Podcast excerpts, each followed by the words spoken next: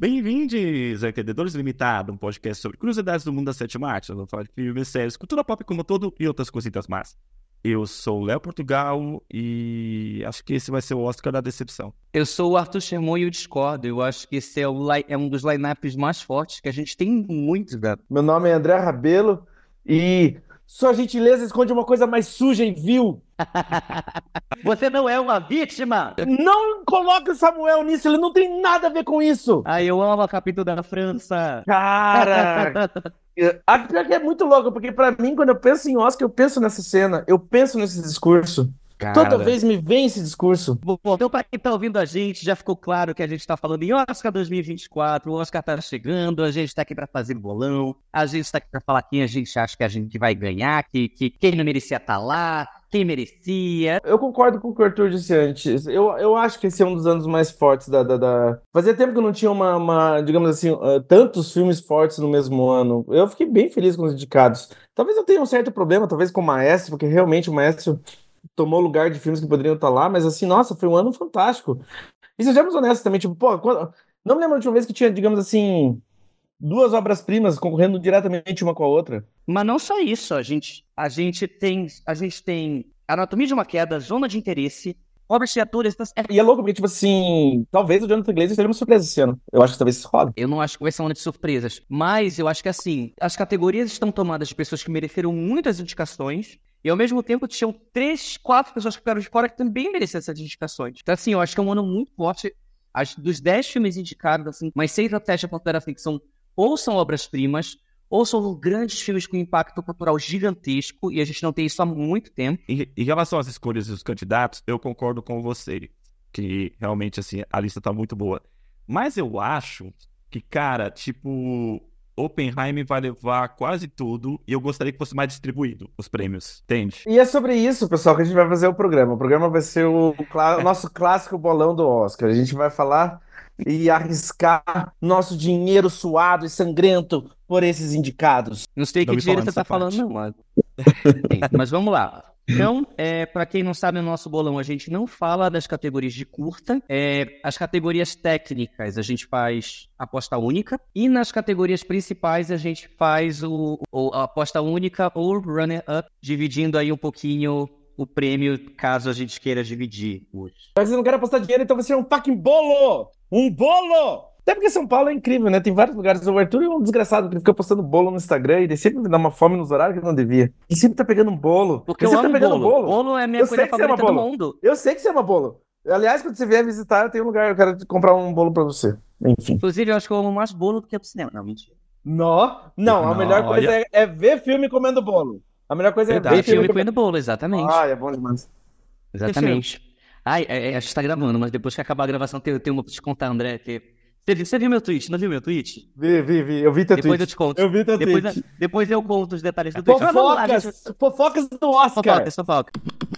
O Oscar esse ano, ele vai, ser, ele vai ser realizado no dia 10 de março, então falta aí, né, uns 17 dias pro Oscar, 19 dias, não sei, 17, não sei pra ter conta, tô de um ano. Ele vai ser apresentado pelo Jimmy Kimmel, que é um chato, né? Vamos falar. Tipo assim, eu, eu curto Jimmy Kimmel, mas como apresentador, é uma, é uma escolha bem não inspirada. É uma escolha assim, tipo, ah, tá, ok, de novo.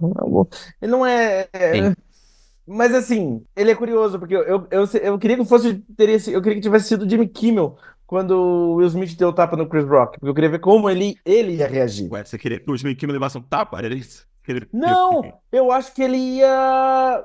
Eu acho que ele ia reagir mais rápido ao que aconteceu, como foi quando trocaram os envelopes. Ele seria mais ah, ativo na parada. Uh -huh. Sim, então vamos lá. O filme vai ser. O Oscar vai ser dia 10 de março, vai ser apresentado pelo Jimmy Kimmel. Pra quem não sabe, o Heimer aconteceu também no Oscar. Barbie recebeu oito indicações, Oppenheimer recebeu 13, e os filmes estão competindo entre si em seis categorias diferentes, incluindo o melhor filme. E não, a Greta não foi indicada, nem a diretora, e a Margot não foi indicada a atriz, tá bom? Mas as duas foram indicadas em produção, para quem tá chorando que elas não tiveram nenhuma indicação, elas tiveram, elas foram Greta... indicadas por produção. E a Greta foi indicada a roteirista, e ela Exatamente. provavelmente vai ganhar. Eu não sei, mas vamos lá. Ah, é, também não sei. O Martin Scorsese, ele recebeu a décima indicação dele, é, em melhor diretor, ele Vocês juntou o Steven Spielberg como diretor assim indicado em seis décadas diferentes? Ele, não, ele ainda não é o diretor mais indicado da história, não, né? Deve não sei, o... não, aqui não diz nada. É, deve ser Billy Wilder da vida ou alguém assim. Ele, mas ele é o mais velho, o diretor mais velho indicado na história do. A Thelma Shoemaker, ela foi indicada pela nona vez, é a nona indicação dela. E o John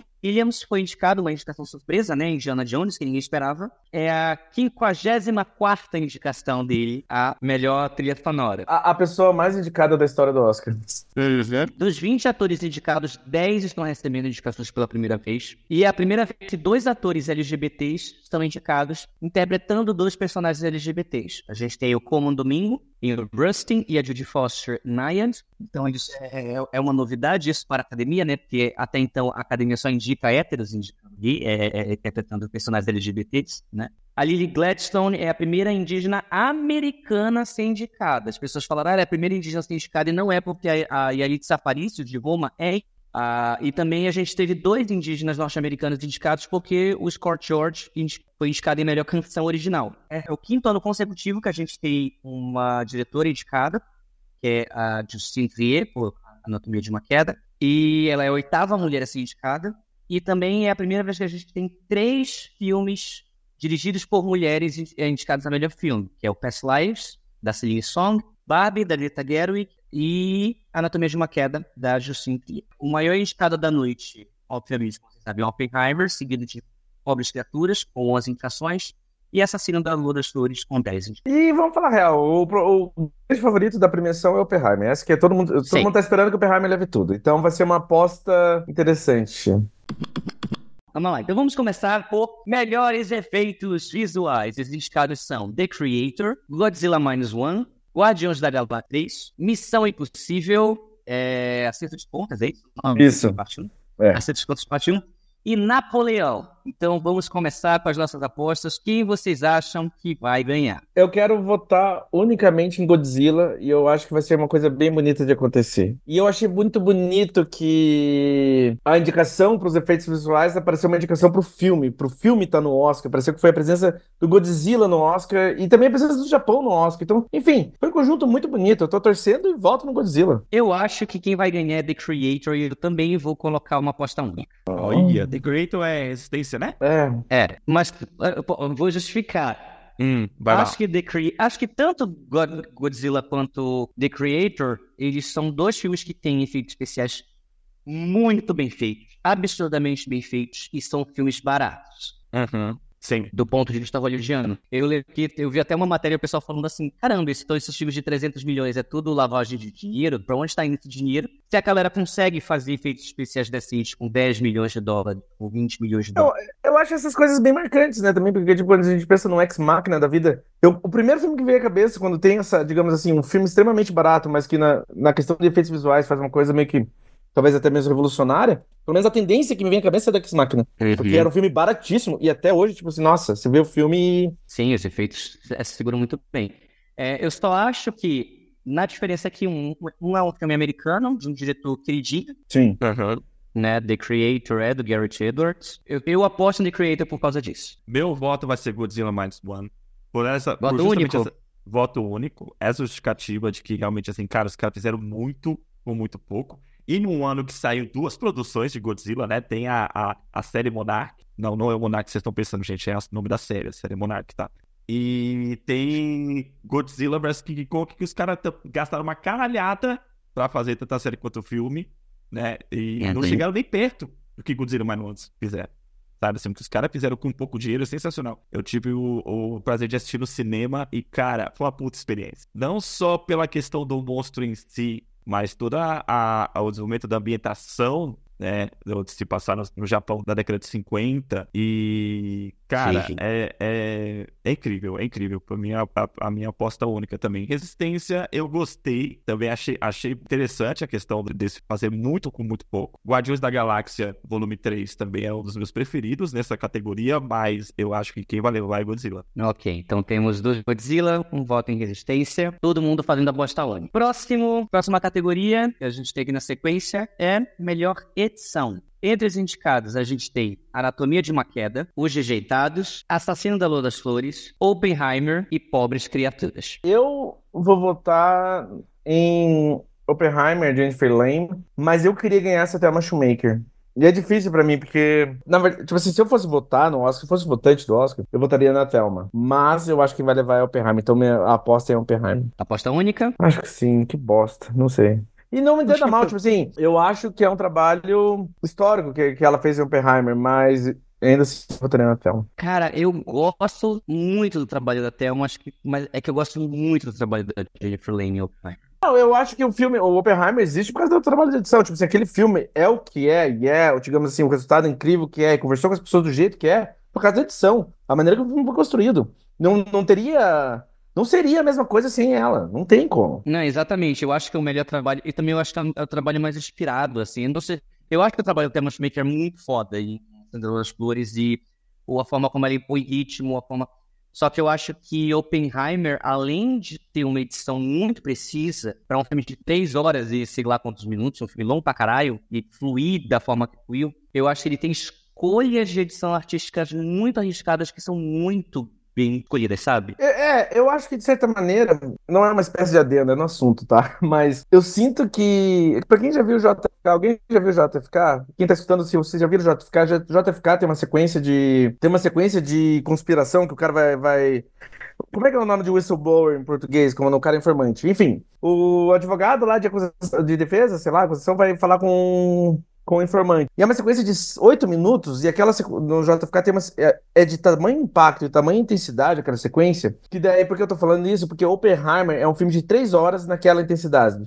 É como se fosse o Lobo de Wall Street, só que da, da conspiração política e paranoia. E então é meio que. É uma coisa insana. E funciona. O filme, tipo assim, é um filme de três horas como se fosse um filme de ação. Oppenheimer é, é, é muito forte. Enfim, o que eu quero dizer só com tudo isso é que, é, ela vai levar o Oscar. Ok. Portugal? E dos, dos indicados, eu vou dizer que na questão de edição, meu, o meu favorito seria Assassinos da Lua das Flores. Eu gosto muito da edição desse filme. Eu achei brilhante. Mas eu acho que quem vai levar é o Oppenheimer sabe? Mas assim, da Luz das Flores, eu, eu dá vontade de apostar assim, mas, eu, mas assim, cara, eu tô pensando muito na academia em si, no Oscar em si. Eu acho que o Oppenheimer não, não ficaria sem esse prêmio, tá ligado? E até também pela questão, né, tipo assim, de senso comum. Ah, a, Thelma já tem Oscar, então é hora de gente falar.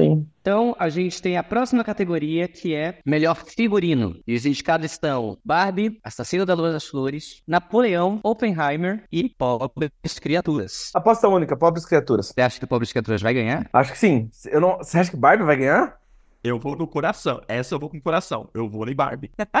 eu, ai, eu não sei. Calma, vamos, vamos, vamos, vamos por ordem, gente. Calma. André. Pobres Criaturas. Porque assim, eu não acho que eu não acho que Pobres Criaturas vai sair dessa noite com as mãos vazias, e eu acho que definitivamente uh, os figurinos, o set, o design, a arquitetura, tudo é, o, é um grande tipo chamariz do filme, é um grande trabalho. Então, sim, eu acho eu votaria em Pobres Criaturas. Então, mas e, é aposta única ou vai jogar um runner-up aí? Aposta única, foda-se, tô louco. Vamos lá. Eu vou apostar. Na verdade, eu só tava te infamando. Eu acho que Pobres Criaturas vai ganhar. Eu acho que é o melhor figurino. é, por quê? É, creio que ultimamente o Oscar ele tende é, nas categorias mais técnicas de figurino e direção de arte tudo, eles têm eles têm uma tendência a premiar o que tem sido mais ousado. Então, por exemplo, Black Panther ganhou figurino, é, Mad Max ganhou figurino. Então, toda vez que você tem um figurino que ele ele é mais uma criação fantástica do que necessariamente uma referência de época. Porque, sei lá, se fosse na década de 2000, apostaria Napoleão assim, de olhos fechados. Mas como a gente está falando em 2024, eu acho que faz muito mais sentido os pobres criaturas ganhando. Tem uma coisa engraçada essa semana que estavam falando assim, ah, quem será que vai no Twitter, que falar quem será que vai ganhar um Oscar e tal, daí a, daí a menina assim, só postou assim, você viu o vestido da Bella Baxter? Tipo, meu, é só desse... Tipo assim, você viu aquele vestido? Cara, é Sim. é incrível. Não, é um trabalho, é incrível. Não tem como. É porque assim, eu acho que Barbie é muito, vai, ser, vai ser um queridinho da academia, do tipo, ah, dá, dá dessa categoria aqui pra gente dizer que teve o, sabe, o, o, o, o Barbieheimer, sabe? Mas, tipo, é, eu, eu fico com preocupação de Barbie performar acima da expectativa e acabar levando esses três, sabe? Tipo, e também na tipo boa, figurino. né? E, tipo figurino. E também na boa, em muitas categorias, desculpa, mas porra, Barbie deu um bilhão de dólares, tá ligado? Tipo, já foi, tipo, mais de um bilhão, sabe? Não precisa do, desse Oscar, não.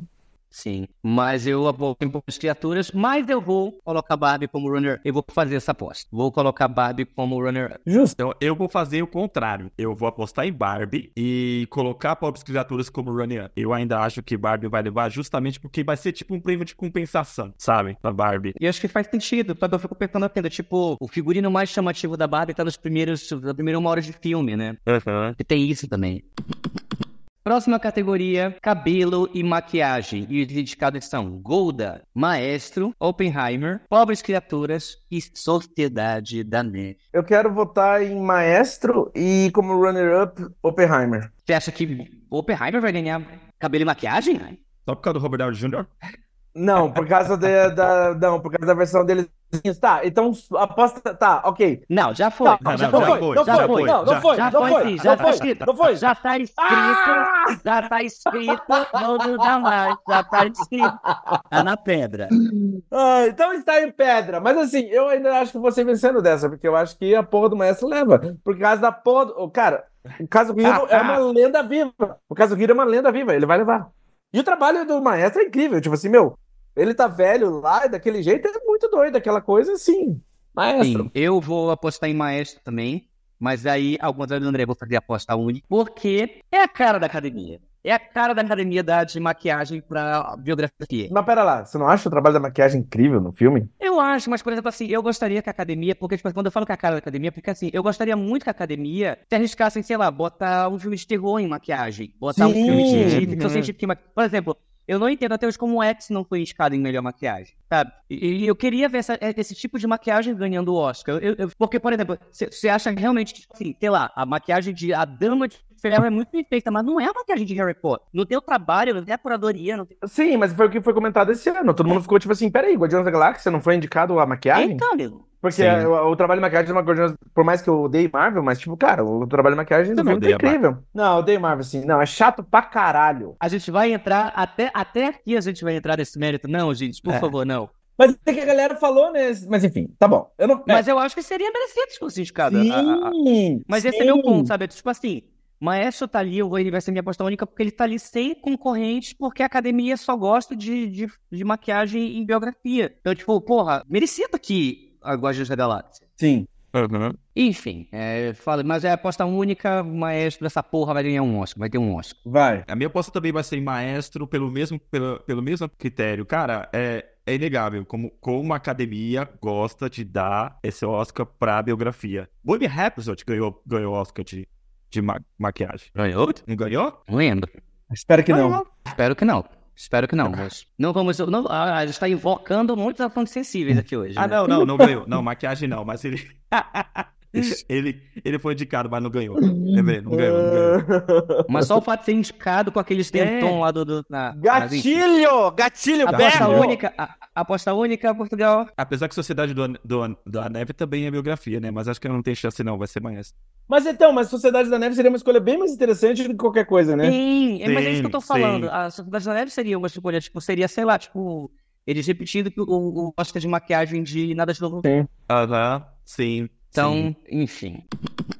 Mas vamos lá. Continuando aqui no nosso, no nosso bolão do Oscar. Melhor fotografia. Os indicados são O Conde, Assassino da Lua das Flores, Maestro, Oppenheimer e Pobres Criaturas. Dessa vez eu não vou ser a primeira pessoa a votar, porque eu acho uma categoria difícil. Não sei. Eu acho que o Oppenheimer vai ganhar. Aposta e vai única? ser minha aposta, un... aposta única. Eu Cara. acho que. Cara, eu acho que o Oppenheimer vai vai fazer uma limpa nesse Oscar. Ele vai levar uns oito, pelo menos. E eu tenho certeza que fotografia é uma delas. Cara, a fotografia de Oppenheimer é foda pra caralho. É foda pra caralho, mas. Sério. É, é- é- mas e faz tempo que não acontece isso, né? Faz tempo que não tem uma limpada dessas, né? Você é tipo novo isso. E assim, eu tô. E assim, cara, eu, eu vou falar. E Eu, eu- mas eu, e também é um foda de coração. que Eu vou falar. É, eu amo o trabalho do Poetsman. E ele é muito. Tipo, cara, o cara fez. Deixa ele entrar no original. Ele fez a Diastra, ele, ele fez Her, sabe? Ele fez. Cara, ele é um puta fotógrafo.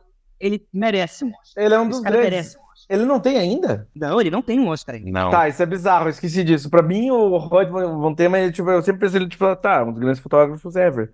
Eu voto a pasta Sim. única na porra do Oppenheimer. Até pelo seu discurso, Arthur, tá?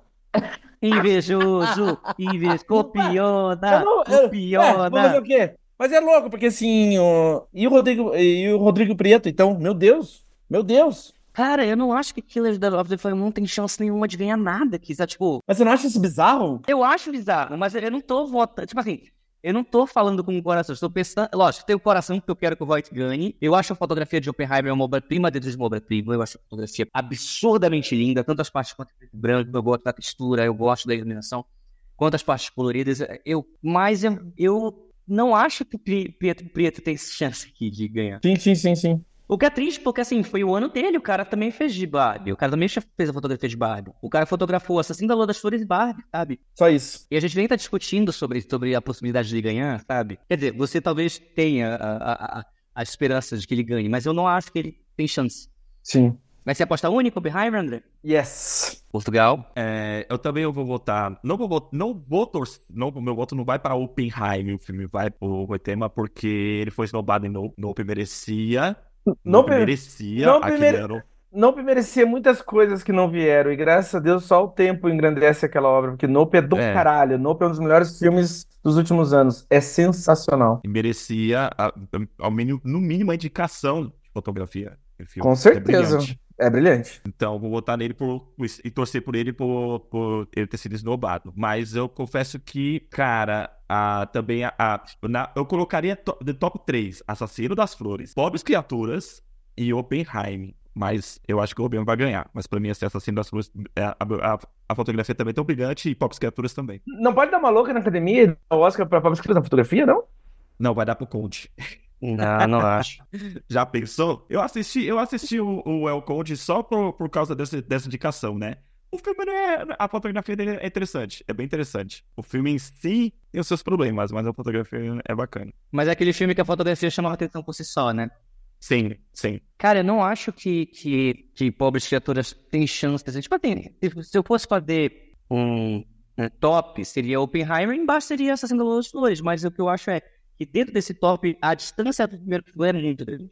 Próxima categoria: Design de produção. E os indicados são Barbie, Assassina da Lua das Flores, Napoleão, Oppenheimer e Pobres Criaturas. Voto único, Barbie. Ah, safado. Eu vou botar em Barbie, mas eu vou botar Pobres Criaturas como runner-up. Eu não acho que nesse Oscar o Barbie vai ser de mãos vazias, e esse definitivamente é uma categoria que, tipo assim, é um dos grandes destaques do projeto, então eu acho que vai levar. Eu acho, mas eu tô vendo um, um movimento de crescimento do Pobres Criaturas na reta final. do Oscar, sabe? E, cara, o design de produção de Pobres Criaturas é absurdo. É assim, absurdo. e- Não, é eu, absurdo. eu tô falando como alguém que nem, assim, não amou o filme, não amei o filme, assim, não tá ali de música. Mas o design de produção é insanamente de bom. É, só que no fim das contas, eu acho que o Pablo Escrituras acaba sendo muito controverso pros gostos da academia. Bizarramente, eu acho. Então, tipo assim, eu não acho que vai levar esse Oscar. É, é, mas assim, o trabalho de Barbie também é do caralho. O Exato. trabalho, é, o trabalho de design de produção de Barbie é muito bom. E se ganhar, vai ser merecido. Mas tanto que eu voto em Barbie em primeiro lugar, mas voto em Pop Shutters Runner-Up com a possibilidade de ele ganhar. Leandro? Eu gosto muito do, também do, do trabalho de designer de Pobres Criaturas. E até, até do Oppenheim. Mas eu também acho que Barbie leva. Voto único? Voto único, full, em Barbie. Gostão? Então, vamos lá. Melhor som. E os indicados são The Creator, que é como é? Como é o nome? A resistência. A Eu ia Resistência. falar, o, eu ia falar, o criador. Resistência, Maestro, Missão Impossível, Acerto de Pontas, parte 1, Oppenheimer e A Zona de Interesse. Eu, eu vou fazer, eu aposto no Oppenheimer, mas como runner-up, zona de interesse. Vai ter runner-up pra você? Vai. Porque, querendo ou não, agora eu vou usa- usar uma fala tua. Eu sinto que o Zona de Interesse está tendo uma força aí na reta final. E, eu, e definitivamente é o filme que vive e morre pelo som. É a grande questão, digamos assim. O que não tem floreio na fotografia, eu sinto que tem o floreio na, na- na- no som. E é, por aí vai. Então, eu concordo com, com o André que zona de interesse realmente. Cara, o filme é som. Sem som não tem filme, não tem, não tem como contar essa história e o quanto a, é investido em cima disso, né? Mas ah, eu ainda acho que a academia vai para o Oppenheim. Eu gostaria muito que Zona de Interesse ganhasse. Eu gostei, como eu falei no início, eu gostei muito que os prêmios fossem bem distribuídos, mas eu, eu acho que a academia ainda vai em Oppenheim, sabe? Ou até Maestro. Até Maestro recebe uma, uma, uma possibilidade, mas vai em Oppenheim. Gostou? Apo- Aposta única? É. Bom, eu também acho que o Oppenheimer ganha. Cara, assim, eu concordo com o André assim, em relação à Zona de Interesse. Zona de Interesse é o meu trabalho de som favorito do ano. Uhum. Mas eu acho que o Oppenheimer também depende muito do trabalho de som feito. O trabalho de som de Oppenheimer é absurdo, assim. não só a forma como o som é trabalhado, mas como o som mixa com a trilha, como, como tudo ali tudo ali. A, a, tantas partes dos debates, dos diálogos, dos, deba dos, dos, dos, embates de diálogo, até a parte científica e etc., do que a gente enxerga, do que a gente enxerga. Cara, eu, eu assisti em Max, né, o Oppenheimer, e assim, foi, foi de gozar ouvir o tom de, de Oppenheimer, de tão eu, bom que é feito. É, eu acho que o Oppenheimer é muito bonito o que eles fazem, porque eu sinto que é tipo, tá, você acompanha não só a, a jornada, tipo, digamos assim, factual do que foi a vida do Oppenheimer, também a jornada emocional do que tá acontecendo ali, e o som é, e o som é aquilo. O som naquele momento, ó, o som aqui também saindo, viu? O é, som. Pô, a, a, grande catarse, quebra da personagem é a partir do som no, no Oppenheimer. É, mas eu acho que zona de interesse também vai na mesma, na mesma definição, assim, cara, o quanto, o quanto o som desse filme. Ó, o bebê chorando me representa muito nesse filme. Só o show, o som do bebê chorando o tempo todo no filme me representa. Cara, que, que ideia, que trabalho brilhante, assim, também. Então, é, Oppenheimer é aposta única, né? O... Sim. Melhor canção original. Os indicados são The Fire Inside, é, de Flaming Hot, nunca ouvi falar desse filme. I'm Just Ken, de Barbie. It Never Went Away, de American Symphony, documentário da Netflix. Was Asling, de Assassino da Lua das Flores. E What Was I Made For, de Barbie. Eu acho tem que, que acertar ser... a canção. Tem que acertar a canção. Não vale só acertar o filme que vai ganhar, não. Aposto em Barbie, Tem que acertar a canção. Eu vou ne... É de Barbie, eu acho que o Way Was Made For ganha. Então, o Portugal vai apostar em What Was I Made For, é, da Billie Eilish. Eu quero meio que perder essa aposta, porque eu quero votar no Just Ken, porque é... Pior que, tipo assim, é minha música favorita da porra do Barbie. Eu, eu acho que é a que ficou, né? Eu acho que é a que vai levar o filme, assim, para os próximos anos, né? Você lembrar de Bible, lembrar de Just Came e tal. Aquele número musical é muito forte. E, e, sinceramente, eu acho quase a coroação do que é a atuação do Ryan Gosling no filme, sabe? Tipo, meu, ele tá. Ele mereceu aquela indicação, ele tá incrível. É o, eu sinto que ele é até coroado naquele número musical, de certa forma, pelo grande ator que ele é. Eu voto no. Acho que vou perder essa porra, mas enfim. I'm just Ken. Aposta única para todos vocês? Ah, acho sim. sim. I'm just Ken. O André acha que I'm just Ken vai ganhar. E eu vou votar em I'm just Ken. Não porque eu quero que ganhe, mas porque eu acho que vai ganhar mesmo. Quem que você queria ganhar, sim? Não, eu quero que I'm just Ken ganhe. Mas eu não é só um voto de coração. Eu acho que realmente vai ganhar. Porque assim, cara, é, o Oscar em canção, ele tende a, a levar muito em conta como uma canção é usada no filme. Então, por exemplo, no ano que todo mundo achou que This Is Me ia ganhar, né, do Grande Showman, né, o... Ah, todo mundo achou que aquela porra daquela canção ia ganhar porque a canção fez sucesso, porque a canção é, é, é, era, era, o, era os caralho, e aí Remember Me de Coco ganhou, de Viva, Vida é uma Festa ganhou. Ou, por exemplo, outro, outro exemplo, é, tinha uma canção da Diane Warren de Burlesque que estava papando todos os, os, prêmios, que era aquela You Have a of Me, chegou na hora não foi indicada ao Oscar. Ou, por exemplo, Guaranteed, de Da Natureza Selvagem, a canção da Vedder, todo mundo achou que ia ganhar, não foi indicada ao Oscar. Então, assim, ou todo mundo achou que a canção da Lady Gaga, para aquele documentário, né, é, To Be Happy To You, ia ganhar. Ganhou a canção da Sam Smith pro, pro James Bond. Então, assim, o, o Oscar, ele tende a premiar a canção que funciona melhor dentro do filme. Que não seja uma canção aleatória, uma canção muito boa, mas a impressão que eu tenho é que What Was I Made For podia estar em qualquer álbum da Billie Eilish. É.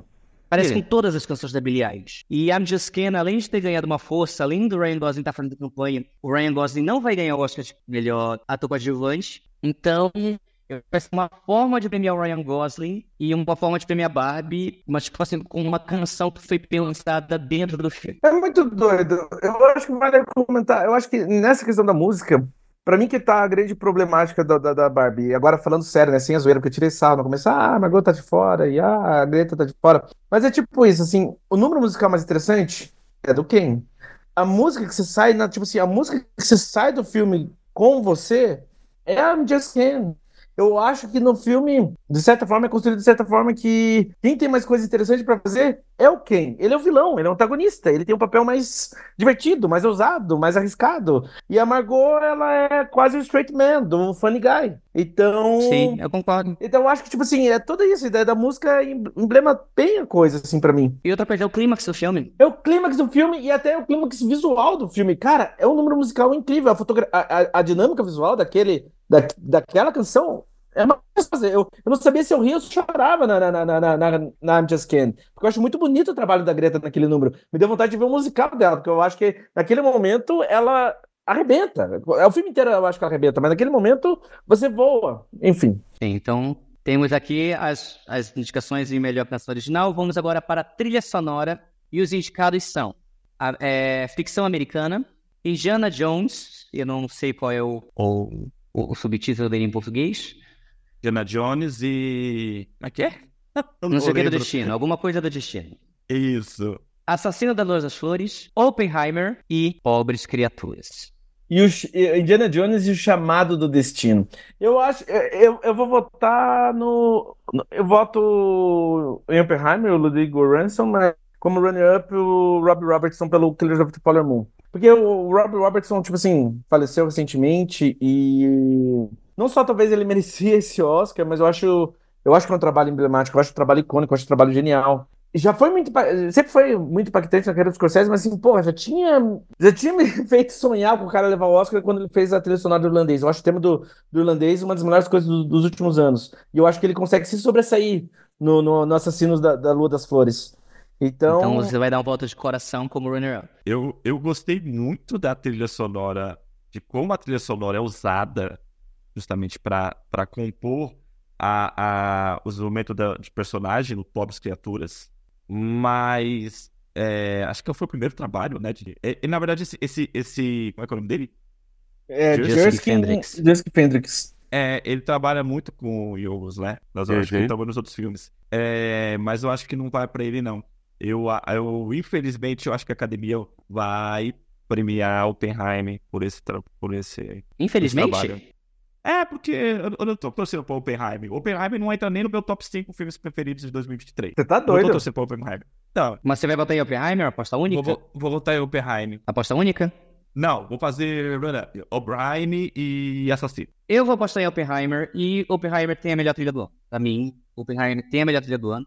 É a trilha que eu mais tenho ouvido desde que o YouTube é para mim é uma trilha que fica com você. E para mim, Pobres Criaturas e Oppenheimer estão em dois opostos, assim, porque são dois filmes que têm uma trilha quase onipresente. É e eu acho a trilha de Pobres Criaturas intrusiva. Você tem um momento que, que me... intrusiva. Tem um momento que eu falo assim, tipo, para de tocar música, eu quero só ouvir silêncio, eu quero só ouvir os personagens, sabe? E no Oppenheimer é o contrário. Eu, eu acho que é muito difícil você fazer uma trilha sonora que é quase onipresente e ao mesmo tempo ela ser tão necessária em todos os momentos em que ela é necessária. Cara, tipo assim, a trilha de Oppenheimer é a cabeça do Oppenheimer durante três horas. E, ele, cara, ela é linda, ela é linda. Tem, tem, um, tem um tema do começo do filme que toca um pianinho assim que vai trazendo com, um tipo de dissonância no fundo. Cara, que é, é, é absurdamente lindo. Eu, eu acho.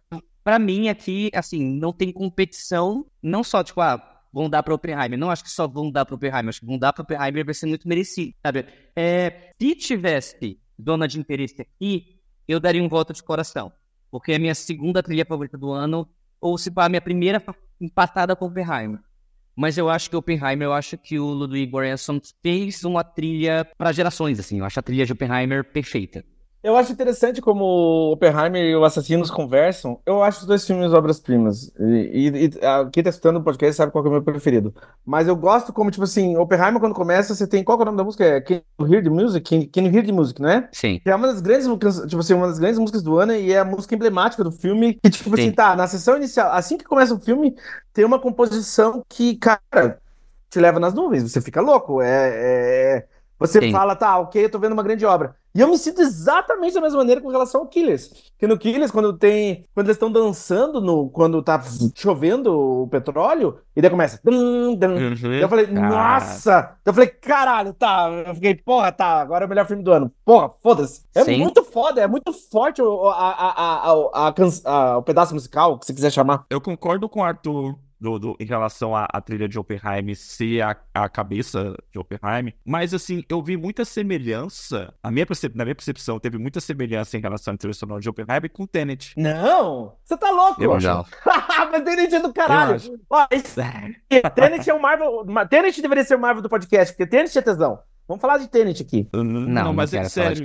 E não vejo semelhanças, Ó, mas... Só, pra quem não tá vendo, eu tenho um gesto pra vocês. É um gesto, uma expressão. Ai, nossa, que adulto! Meu Deus! Ah, você não achou engraçado? Estou na quinta série novamente. Uau! Você não achou engraçado? Peraí, você sabe o que eu tô falando? Você tá falando que. Você sabe o que eu tô falando? Do quê? Você sabe o que eu tô fazendo? Isso aqui? Você nem Do, sabe o do que. Tenet. É do Tenet, não é? Então, É, é o quê? Você não achou engraçado? Não. Você tá louco? Tenet é maravilhoso. Ai, Tenet é chato pra caralho, filme chato. porra. Você é chato, Arthur. O filme é ótimo. Você é chato! Você é chato, você é insuportável. Mas continuando, então, temos aqui é, dois votos para Gears of the Flower. É que, assim, eu acho a, a trilha de Gears of the Flower linda. Ela é linda. O negócio é que eu acho a trilha de Oppenheimer histórica, sabe? É, é isso. É, melhor documentário, nós temos indicados. E é, foi, um- foi uma categoria que causou muita, muita controvérsia, né? Porque todos os favoritos ficaram de fora, né? Qual que era o favorito? American Symphony, da Netflix. Ah, é verdade. Tinha um da Amazon também que tava todo mundo falando que ia ser indicado, que era favorito, e não foi indicado. Tipo, American Symphony foi indicado em, em, em canção e não foi indicado em documentário. Mas vamos lá, documentários tem Bob Wine, The People's President, The Eternal Memory, as quatro, as quatro irmãs, To Kill a Tiger e 20 Days in Maripool. Ô, pra falar a verdade, eu até achei que o documentário do Michael J. Fox ser indicado, e não foi, né? Não foi também, é um dos favoritos. Tipo, eu, que eu falei, os quatro favoritos foram indicados. Eu não vi nenhum dos documentários, então tô esperando vocês falarem pra decidir a minha escolha.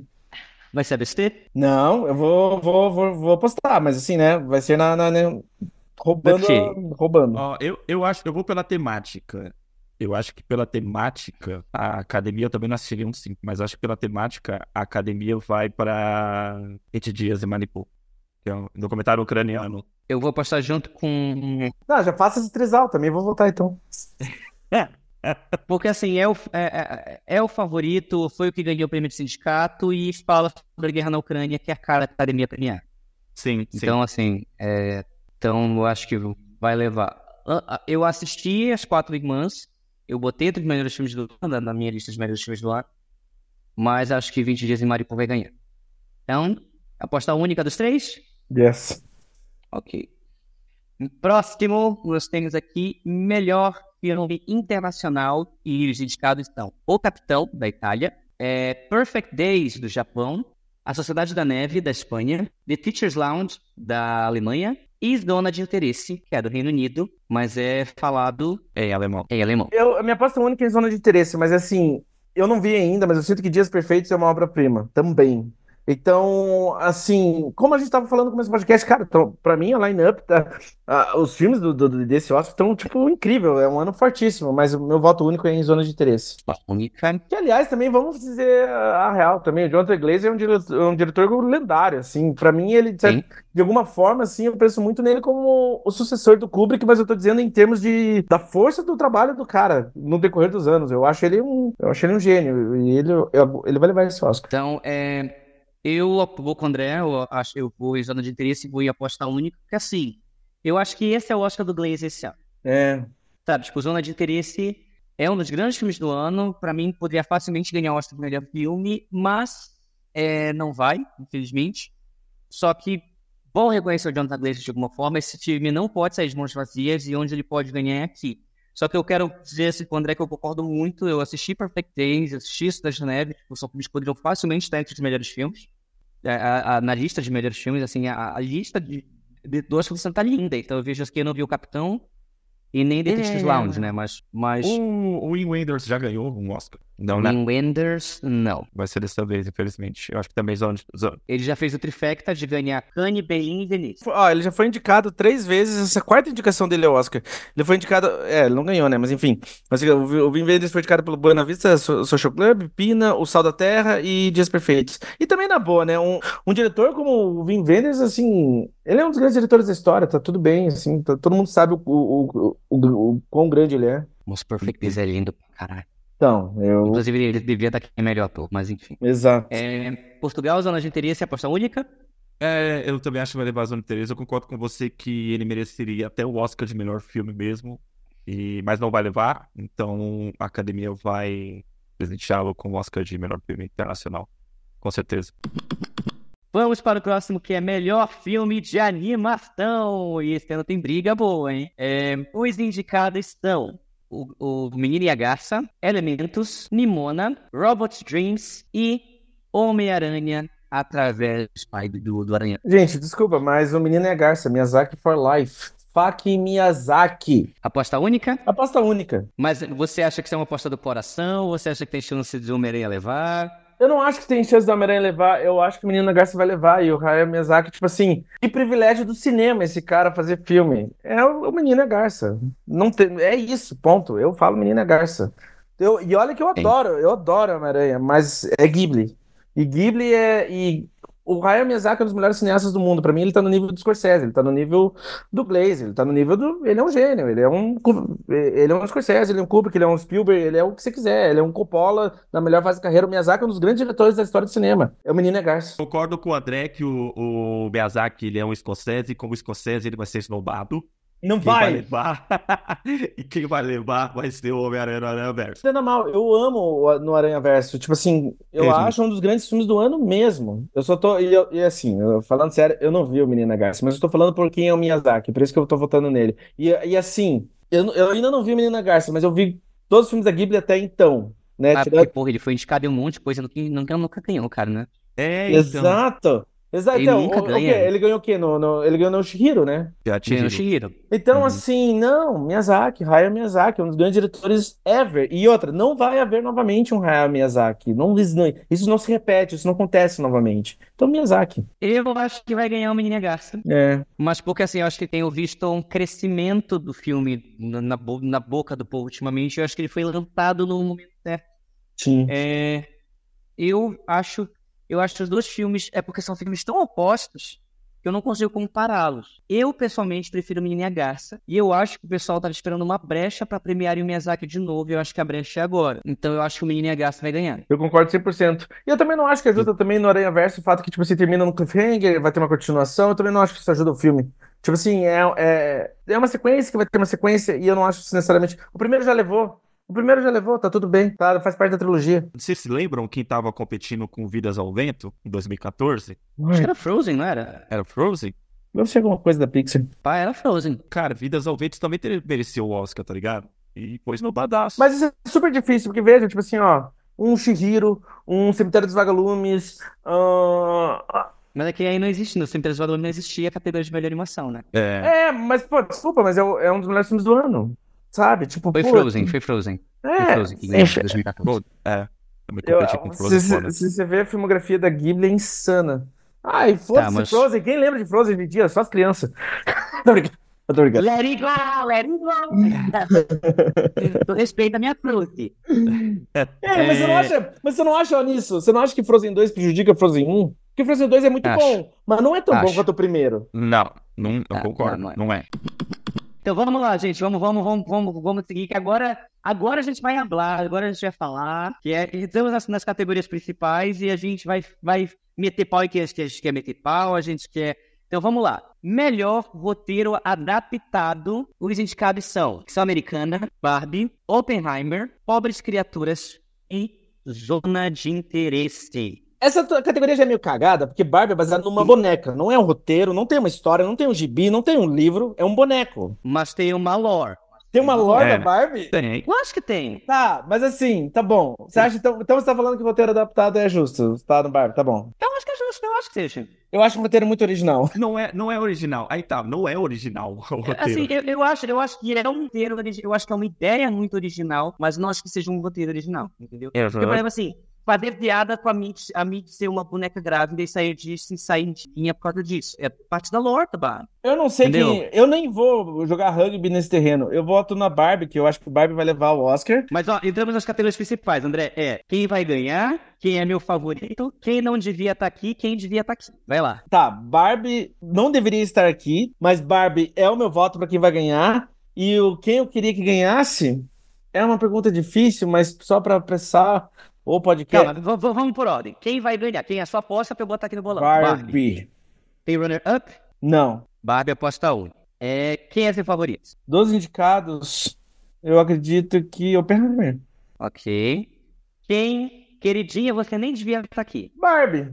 Mas porque você acha que o roteiro não merecia ou porque ele não, devia estar em roteiro original? Ele deveria estar em roteiro original. Eu não acho que o lore da, de um boneco da fucking Mattel é fucking uma adaptação do roteiro. Concordo, né, Paz? E quem deveria estar aqui? Ai, essa é uma boa pergunta. Porra, você não vai falar do seu favorito, caralho? A, a academia não gosta de Scorsese, cara. Não. Mas assim, eu até pedi tua ajuda pra lembrar. É, quem deveria estar aí e quem eu votaria para ganhar é a porra do Assassino da Lua, da Lua das Flores, porque, porra, é um trabalho magistral. É o meu, para mim, é o melhor filme do ano. E eu acho uma da. E, e só pela escolha do que eles fizeram com o protagonista do filme, eu acho que já deveria ter sido indicado, sabe? Ah, essa categoria Sim. maldita. Para mim, quem vai ganhar? Oppenheimer, aposta única. Meu favorito entre os indicados zona de interesse deveria ganhar. Cara, você acha que a Greta vai ser de mãos vazias? Acho. Caralho! Acho. Eu não acho. É... Queridinha, você não deveria estar aqui. Vou votar em Poor Things, Pobres Criaturas, porque não amei filme, não caí de amor pelo filme, achei tanto o roteiro quanto a direção, acho que tem barrigas nesse roteiro muito grandes, tiraria, tiraria Pobres Criaturas do roteiro. E quem deveria estar aqui? A Trazida da Lua das Flores, o melhor roteiro adaptado do ano. A melhor adaptação de roteiro do ano não foi indicada. Eu tô puto com isso. Cara, devia estar tá aqui essa porra. É uma sacanagem mesmo, porque eu concordo completamente com você. É o melhor roteiro adaptado do ano. Portugal, quem vai ganhar? Quem. Vamos lá. Cara, Primeiro, quem vai ganhar? Sua aposta. Quem vai ganhar? Quem vai ganhar, acho que vai ser o Oppenheimer. Tem algum runner-up? Ou aposta uh... única? Não, aposta única. Eu, meu, eu gostaria que ganhasse Barbie, mas eu também acho que, que ela não vai levar. Eu acho que Greta vai sair de mão vazia. É, não sei, eu tô sentindo que a academia vai, tipo, meu, vai muito operar nesse. Assim, eu acho que o Oppenheimer vai levar quase tudo. Quase tudo de uhum. que tem.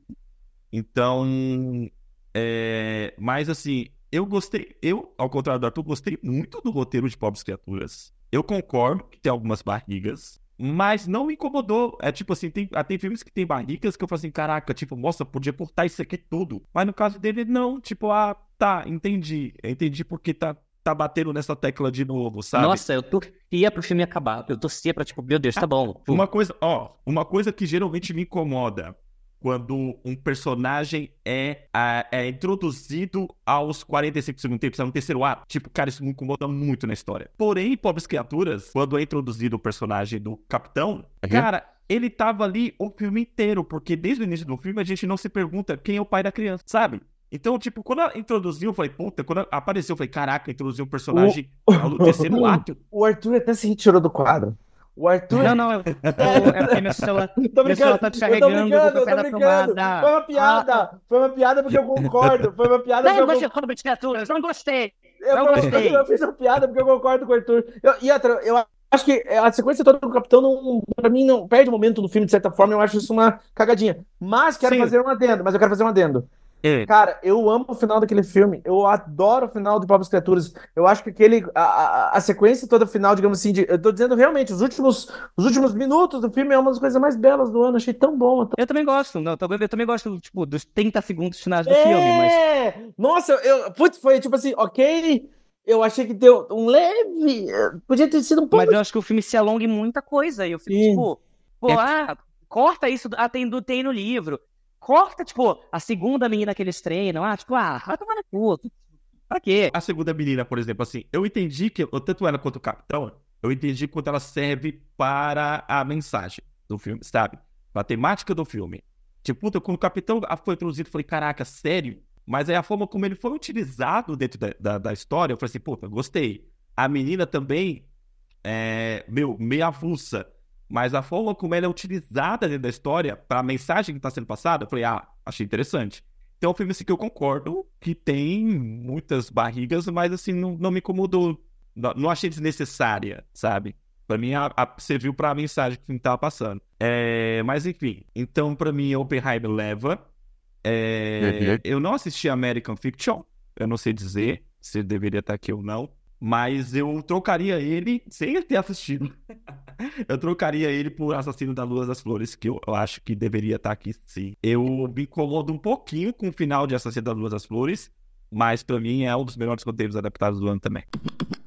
Vamos agora para melhor roteiro original. E os indicados são Anatomia de uma Queda, Os Rejeitados, Maestro, é, Bastidores do Escândalo, meio December, né? E Vidas Passadas. Segredos do Estado. E Vidas Passadas. Essa categoria tá bem forte, né? Eu acho que vai levar Anatomia de uma Queda. Porém, meu favorito é, vida... meu favorito é Vidas Passadas. Aposta Eu acho- única é Anatomia de uma Queda? Cara, Vai botar um runner-up. eu tô vendo a galera falar tão bem de Os Rejeitados, mas eu não assisti Os Rejeitados. Eu acho... Não, aposta única. Anatomia de uma Queda. Aposta única. Tá. Uhum. Aquele dia você não devia estar aqui. Maestro. E quem devia ter entrado? Putz, quem devia ter entrado? Melhor roteiro original? Cara, aí você me pegou. Deixa eu ver. Quem deveria ter entrado? Andor. Andor. E não foi uma piada, tá? Não foi uma piada. É, merecia mesmo, né? Ah, deixa eu ver. Quem deveria ter entrado aqui? Quer ver? É que eu tô tentando lembrar. Enquanto o Léo pensa, eu vou falar os meus. Ou você já achou o teu? Quem Não, entra no lugar de sei. maestro? Não sei Não sei, dizer. tá. Quem tá lembrando mais. Tá, vamos lá. Eu- A, a Aranha Versa, sei lá. Eu não É. vou negar. Aranha Verso é adaptado. É. Aranha Verso É. é adaptado. Quer ser adaptado, verdade, mano. A, a Aranha Versa me adaptando. Aranha Verso é adaptado. Guardiões da Galáxia, o puta roteiro, mas é adaptado. Vamos lá, André. Quem vai ganhar? Aposta. Eu vou votar voto. Eu vou postar voto único em vidas passadas. Voto único? Voto único. Quem é seu favorito? É muito difícil, como eu falei antes, eu acho uma categoria muito forte, mas eu votaria em Os Rejeitados. O meu favorito é Os Rejeitados. É, E queridinho não deveria estar aí. Maestro. Quem deveria estar no lugar de maestro? A porra da Barbie. A Barbie. Mas não pode! É a. Barbie!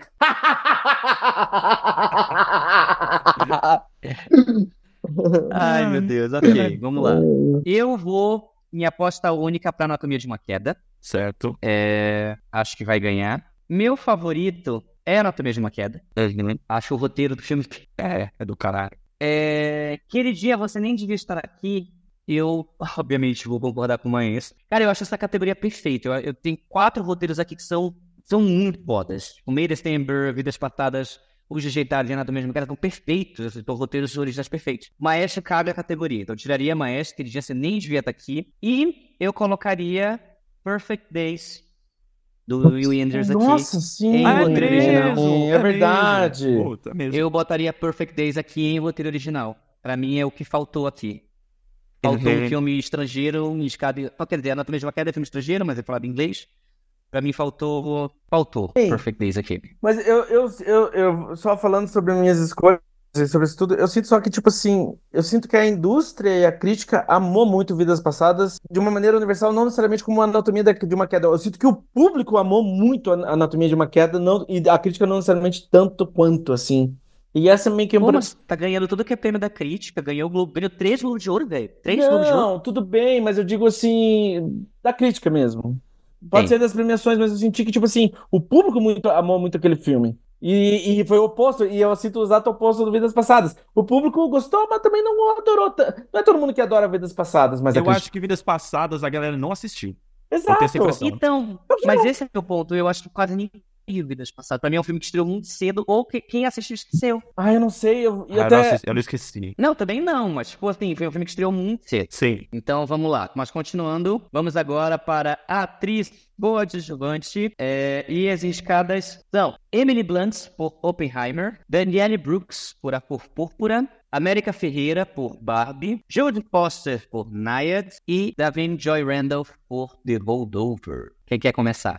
A, a minha aposta única é da Vine Joy Randolph por Os Rejeitados. Ela vai levar o Oscar de melhor atriz coadjuvante. Ah, a próxima seria a minha escolha do coração? A próxima é a sua escolha do coração, mas tipo assim, não, não vai entrar na sua aposta. Se você quiser fazer uma runner-up, você coloca aqui, mas Não, não. ela eu- vai ganhar pra você não ver.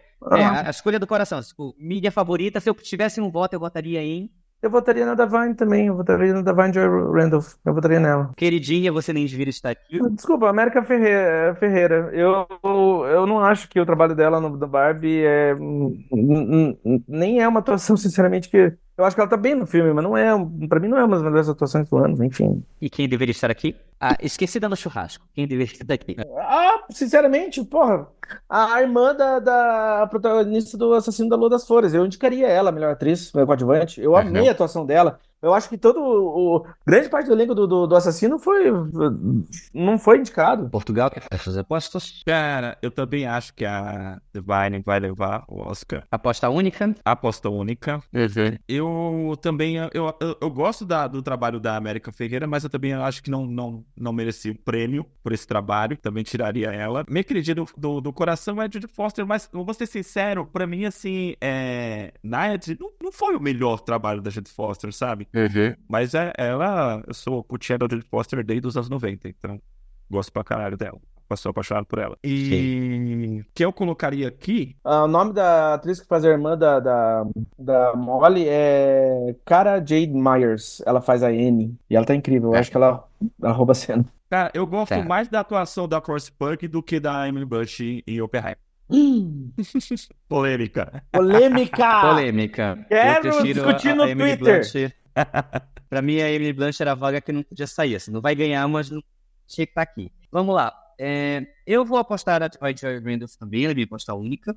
Ela vai ganhar esse Oscar. Eu tô muito feliz que ela saiu de The Idol para ganhar um Oscar, né? Meu voto do coração, minha favorita, entre esses caras é ela também. E sabe o que é foda? Porque, assim, é uma atuação muito grande no sentido de que você assiste e você fala, porra, que atriz, mas não é uma atuação grande no sentido de chamar atenção pra si. Em nenhum momento. Ela é tão sutil, até os arrombos dramáticos são tão genuinamente verdadeiros que parece que aquilo é, é, é, muito real, velho. Eu, eu acho muito bonito o que acontece nos Rejeitados, que, tipo assim, nenhum dos três atores ali rouba, rouba a cena de. de é. Eles estão. É uma colaboração. Parece um trabalho tão colaborativo.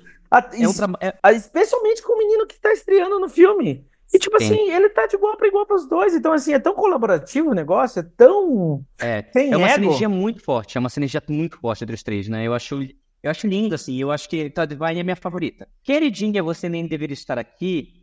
América Ferreira, cara, não devia nem estar tá em conversa pra ser indicada. É... E, cara, eu não indicaria de Foster pro Nyland. Eu acho que o top 3, assim, que é a Divine Joe Rainbows, a Danielle Brooks e a Emily Blunt eram categorias, eram, eram que tinham que estar. Mas eu tiraria a América Ferreira e a Judy Foster, são minhas queridas, vocês, vocês não deveriam estar aqui. E as minhas esquecidas dos churrascos que deveriam estar aqui. A minha melhor coadjuvante do ano, que é a Julianne Moore em December. É verdade. Que era, tipo, porra, ela deveria ter sido indicada. Tipo, cara, era obrigatório indicar a Julianne Moore por meio December. Você pode não gostar da personagem, você pode, tipo, ter repulsa ao que ela faz em cena, mas a performance é foda. É foda, é digna de prêmio e é uma performance corajosa para um encaralho, assim, da forma como ela abraça aquele monstro em cena. Então, Julianne Moore era obrigatório estar aqui. E eu acho que a Sandra Waller merecia uma indicação dupla. Ela devia estar aqui por zona de interesse também como atriz coadjuvante. Então eu tiraria é, a, a Jodie Foster, a amiga, para colocar a Julianne Moore por meio de December e a Sandra Waller por zona de interesse. Então, ok, pessoal, tá todo mundo calado.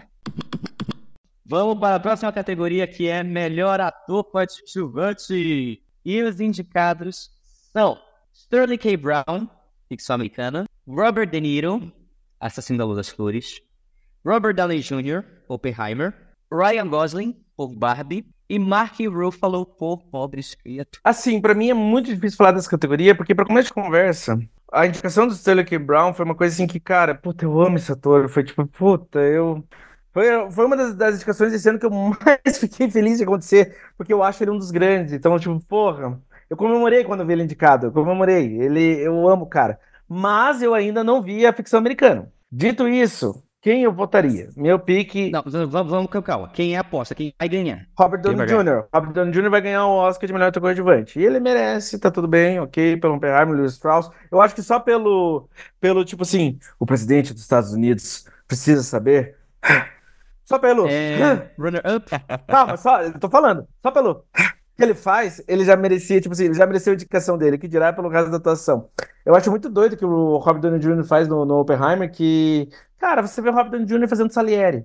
E isso para mim é, é, é, fantástico. Eu acho uma, uma escolha muito foda. Eu, eu acho muito inspirado esse casting. Uh, não tem runner-up, tá? Agora, quem, qual que é o próximo? Quem é seu favorito? Quem é seu favorito? Meu favorito, quem eu votaria é Robert De Niro. Eu acho que o trabalho do Robert De Niro no, no, no Assassino da Lua das Flores é, é um mestre, trabalhando com um dos grandes gêneros do, do cinema E eu acho incrível como. Eu já falei isso para algumas pessoas, assim. Eu acho incrível como o De Niro. A fiscalidade que ele teve durante toda a carreira, especialmente até os anos 80, foi toda pra voz dele. E daí você vê isso, digamos assim. A maneira como ele conversa com esses quase ditadores, despotas, hum, misantropos que são presidentes de vários países hoje em dia. Tipo assim, cara, eu acho uma atuação gigantesca. Eu acho uma coisa muito.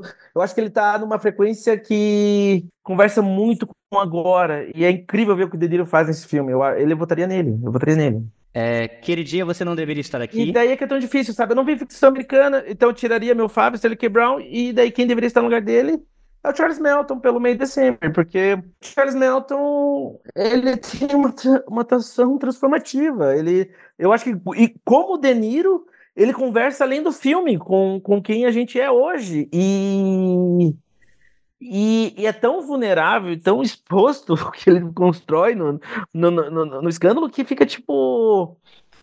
É difícil, chega difícil. É, é, um, difícil, é um trabalho, eu acho que é até difícil de falar sobre. É, é, é muito forte.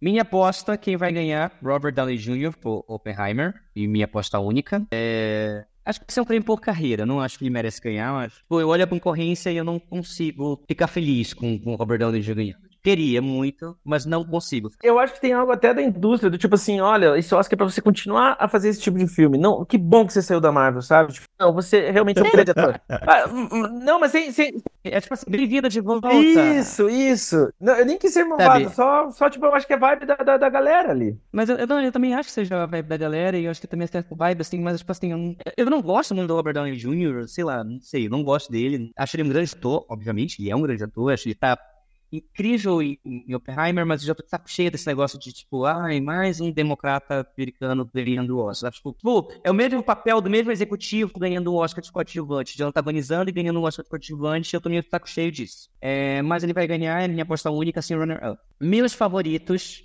são Robert, é, Robert De Niro e Ryan Gosling, entre os indicados. É, Robert, Downey, é, Robert De Niro, porque é um mestre no auge, trabalhando com Scorsese, entregando uma performance tão foda e é muito bom ver o De Niro no auge. E o Ryan Gosling porque é um papel ousado, é uma comédia, é um papel que passa por 500 emoções diferentes e ele segura todas, tipo assim, sem é verba nenhuma, o que é pra ser engraçado é engraçado, o que é pra ser dramático é dramático, o que é pra detestar ele a gente detesta, o que, que é, o que é engraçado pela seriedade que ele faz é foda, ele canta, ele dança, tipo, porra, eu daria esse Oscar pro Ryan Gosling assim, de olhos fechados. Mas tem chance dele levar? Não, não acho que tem chance. Acho que não, né? Não, acho que não. Acho que Ed, Ed Downey. Ninguém tira. Fica pra uma próxima do Ryan Gosling, é. Queridinha, você não deveria estar aqui. Sterling K. Brown. Amo o ator. Assim como eu concordo com ele, tipo assim, eu acho ele um dos grandes. Eu amo o ator. Fiquei muito feliz quando saí as indicações e eu vi ele. A felicidade foi embora quando ele viu o Chico. não que. É, é, igual pobres criaturas, é igual pobres criaturas. Eu vou falar um pouco de pobres criaturas em direção, mas enfim. É, eu, eu gosto de ficção americana, mas para mim já entra num Oscar bait, assim, de... O que Maestro tem de Oscar bait, de a biografia Oscar bait, com todos os elementos de Oscar bait, ficção americana cai naquele negócio da, da comédia funcional sobre diversidade que faz críticas que são pertinentes, mas não aprofunda o suficiente para agradar todo mundo. E para mim, ficção americana entra nesse patamar, sabe? De, de eu, eu, pra mim, junto com o Maestro, são dois filmes que eu não indicaria melhor filme. É... E o elenco todo, tá todo mundo muito bem, tem uma sinergia foda, tem uma sinergia incrível, mas eu tiraria o Stanley que Na verdade, eu faria bastante coisa. Eu, eu vou ser ousada, eu vou ser ousada. Eu trocaria o Mark Ruffalo pelo Willem Dafoe, em Pobres Criaturas. Hum. Eu trocaria o Mark Ruffalo pelo Willem Dafoe. Eu não indicaria o Mark Ruffalo pra indicar o Willem Dafoe. E eu tiraria o Stanley Cabral e tiraria o Robert Downey Jr. É, é Pra colocar o Charles Melton, que para mim é o melhor coadjuvante do ano, e essa porra desse Oscar. Concordo com o André, é uma atuação que surpreende, assim, é, é, é, é ultrapassa o que é o é, filme. Eu vou, eu vou colocar de uma maneira simplória. Com Natalie Portman e Julian Moore no topo da forma, o cara vai de encontro com tranquilidade. É bizarro. Sim. E o meu segundo que eu colocaria aqui, eu, eu, colocaria três, né? Eu colocaria três aqui, que é o Charles Melton, colocaria o William Dafoe no lugar do Mark Ruffalo e o Downey Jr. Porque eu colocaria, eu vai ser usado, mas eu falaria, eu colocaria o Milo Machado Gunner tranquilamente por Anatomia de uma Queda, porque ele faz um papel coadjuvante. Pra, pra mim, ele é a definição de um papel coadjuvante que funciona bem dentro de um filme. Tá falando do. Do filho, do Ah, filho dela. Cara, ele tá Do filho, incrível! do filho. Tá, ele tá incrível, é verdade, é verdade, é verdade, é verdade. Eu concordo com o que vocês falaram, principalmente. Eu não assisti, eu não assisti ainda o May December, mas eu ia falar que realmente é o trabalho de, dos, dos dois atores coadjuvantes, né? A Julia Roberts quanto o. Não, Roberts não. A Jaymore. Mas na verdade, dos três, assim, dos três, não é só os dois, os três. É, o pessoal fala que a melhor coisa do filme são a atuação do elenco. É, mas eu engrossaria essa lista aí. Mas primeiro, vamos por partes. Robert Downey Jr., Aposta única. Aposta única. É, eu gosto, ao contrário do Arthur, eu gosto muito do Robert Downey Jr. Sempre gostei, desde, desde Air America, lá que ele fez com o Mel Gibson, nos anos 90. Não, mas só corrigindo, assim, não é que eu não gosto do Robert Downey Jr. como ator, eu gosto muito dele como ator. Eu não gosto dele como pessoa. Eu tenho, eu tenho um dele como pessoa. Ah, nesse critério eu não, não entro, nesse, nesse balagamento. Eu gosto dele como ator, eu gosto de ver ele na tela. Sempre Uhum. gostei de ver, de ver ele na tela. Não, mas isso eu também gosto. Eu, isso não tem. Aham. É- Gente, nada a ver com nada, mas às vezes minha atuação favorita do Donnie Jr. é em Kiss Kiss Bang Bang. Beijos e tiros. Cara, eu Sim. amo aquela atuação. Sim. Mas enfim, vai lá, desculpa. Então, Sim. aposta única ou vai botar um Aposta única. Aham. Não, aposta única. Seu Downey Jr. favorito entre os indicados? É, meu favorito é o Ryan Gosling. Pelo que Uhum. você falou também, cara, o quanto ele entrega de tudo em Barbie é sensacional. É, Robert, Rob De Niro, é, Rob De Niro sendo o Rob De Niro, ele tá lá um grande, sendo grande como ele sempre foi. Então, não, pra mim, não, seja, não chega a ser uma atuação marcante, porque ele sendo sempre ele, assim, né? E... Mas eu tiraria o Mark Ruffalo também para colocar o William Defoe. Não só o William Defoe, o dois que eu também colocaria nessa lista é os dois personagens masculinos de vida passadas. O John Magaro e o que faz o... É Theo Yu, o nome do, do ator. É, mas o Terio foi, foi, fez campanha pra, pra principal. Ah, ele fez campanha principal? É verdade, né? Os dois e o são estúdio, principais, eles, eles mas- são colleagues, não, ele não é partido. Ele é Sim, o, o John Magaro, eu acho que ele entrega uma atuação sutil, sublime nesse filme. O Magara tá sempre maravilhoso. Ele sempre tá ótimo. Nossa, Sim. ele é muito foda. Merecia ter tido indicação em primeira vaca. Exato. Foi esnobado. Então, eu tiraria o Mark Ruffalo e o Sterling Brown pra colocar o, o, o, O William foi o uma Magara. Magaro e o Defoe. Isso. Então, temos nossas apostas. Vamos agora para a categoria de melhor atriz. E as indicadas são Annette Bening, por Naya, Lily Gladstone, por Assassino da Lua das Flores, Sandra Hüller, por Anatomia de uma Queda, Carrie Mulligan, por Maestro e Emma Stone, por Pobres Criaturas. Ó, deixa eu começar falando uma Vamos falar parada. da disputa aqui. Vai ter disputa aqui. Tá, deixa eu falar uma parada. A Emma Stone, ela tá muito bem no filme. Eu- eu- quando acabou o filme, eu assisti com a Vanessa, minha namorada, ela pegou e falou assim: Cara, ela merece o Oscar. Eu concordo que a atuação dela é brilhante. O estudo de personagem que é feito é incrível. Sabe, o quanto ela, ela, ela consegue convencer você de que ela é uma criança, né? Um ser em desenvolvimento e que você percebe desenvolvimento. Porém, o filme inteiro é, favorece isso. A trilha favorece isso, a fotografia favorece isso, a direção de arte favorece em cima da atuação dela. Então, é, eu acho que ela vai ganhar, mas pra mim quem merecia ganhar é a Lily Gladstone, porque ela também entrega uma atuação brilhante, só que ela divide espaço com outros componentes Peraí, do então, filme. va- então vamos com calma.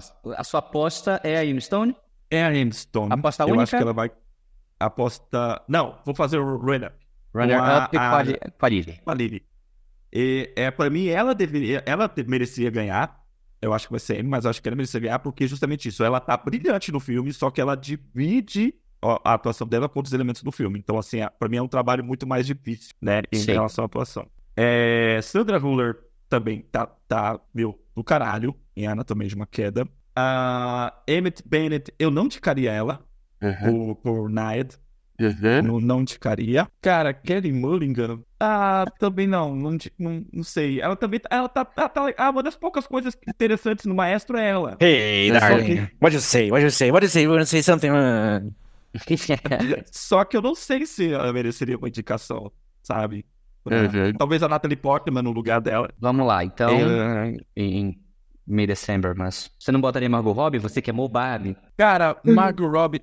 Ah, cara, eu Você não- gostei. Assim, Você não faz eu, eu, da galera que. que... Ó, Margot Robbie, eu acho que ela merecia a indicação mais do que a América. Comparando as duas, entende? Uhum. Ela mereceria mais que a América. Mas eu não sei se também se é pra ela um trabalho do. um trabalho pro, pro Oscar, porque assim, semelhante com a Emma Stone, o filme é dela. O filme empurra ela, só que ela não Uhum. entrega uma, uma, uma atuação tão brilhante quanto da Emma Stone, entende?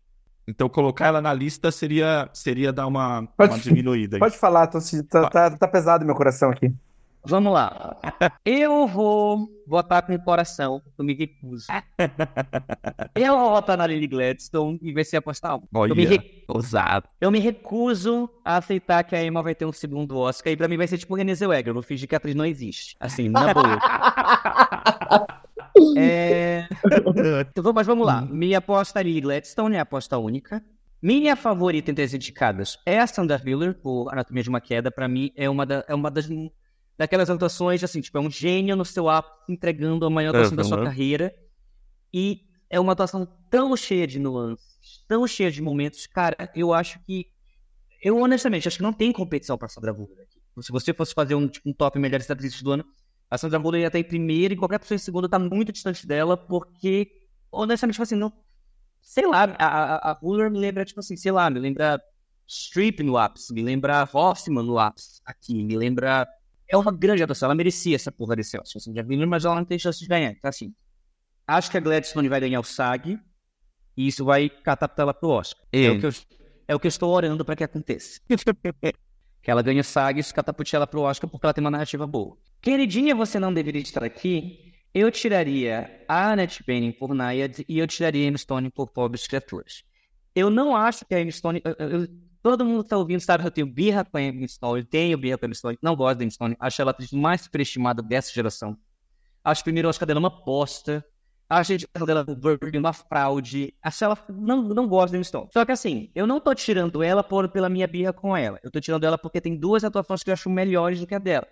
Eu acho que ela tá bem em Pobres Criaturas, mas não acho que é uma grande atuação pra ganhar prêmios e pra estar esse alguém em cima de precisamos um segundo Oscar pra ela. Acho que é uma grande, acho que é uma ótima atuação.